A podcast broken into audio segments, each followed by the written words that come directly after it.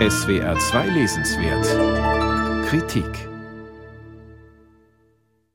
Als eine Art von Naturereignis, das schnell und unaufhaltsam wie herabstürzendes Wasser über die Gesellschaft kam, mag manch einem die zunehmende Digitalisierung aller Lebensbereiche erscheinen.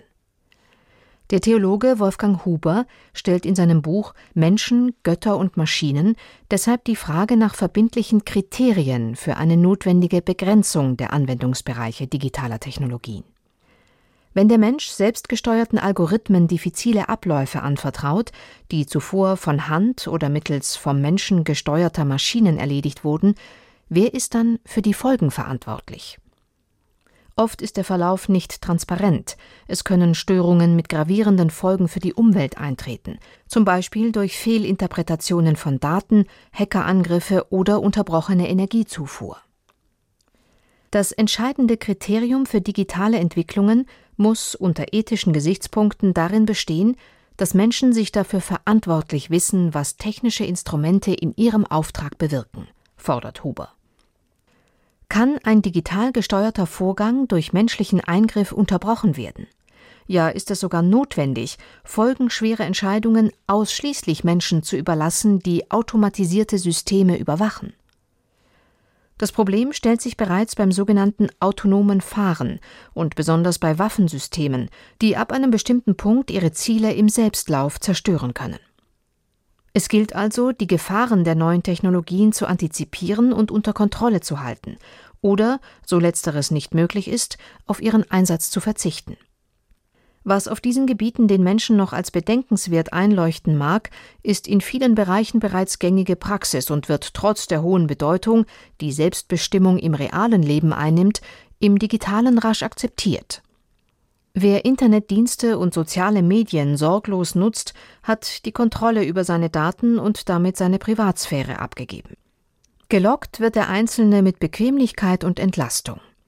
So nehmen auswärtige Reisende in China den Scan der Iris, biometrische Fingerabdrücke und den anschließenden Abgleich mit Daten aus dem privatwirtschaftlichen Bereich hin, da das Vorgehen ohne Befragung eine rasche Abfertigung verspricht. Wolfgang Huber mahnt an, bereits in der Begrifflichkeit ganz explizit die Verantwortung des Menschen für den Einsatz von Technik ins Bewusstsein zu rufen. So sollte statt von künstlicher Intelligenz zutreffender von digitaler Intelligenz gesprochen werden. Die Intelligenz des Menschen umfasst auch Abläufe und Bereiche, die vollkommen anders strukturiert sind, als das bei einer selbstlernenden Maschine der Fall ist.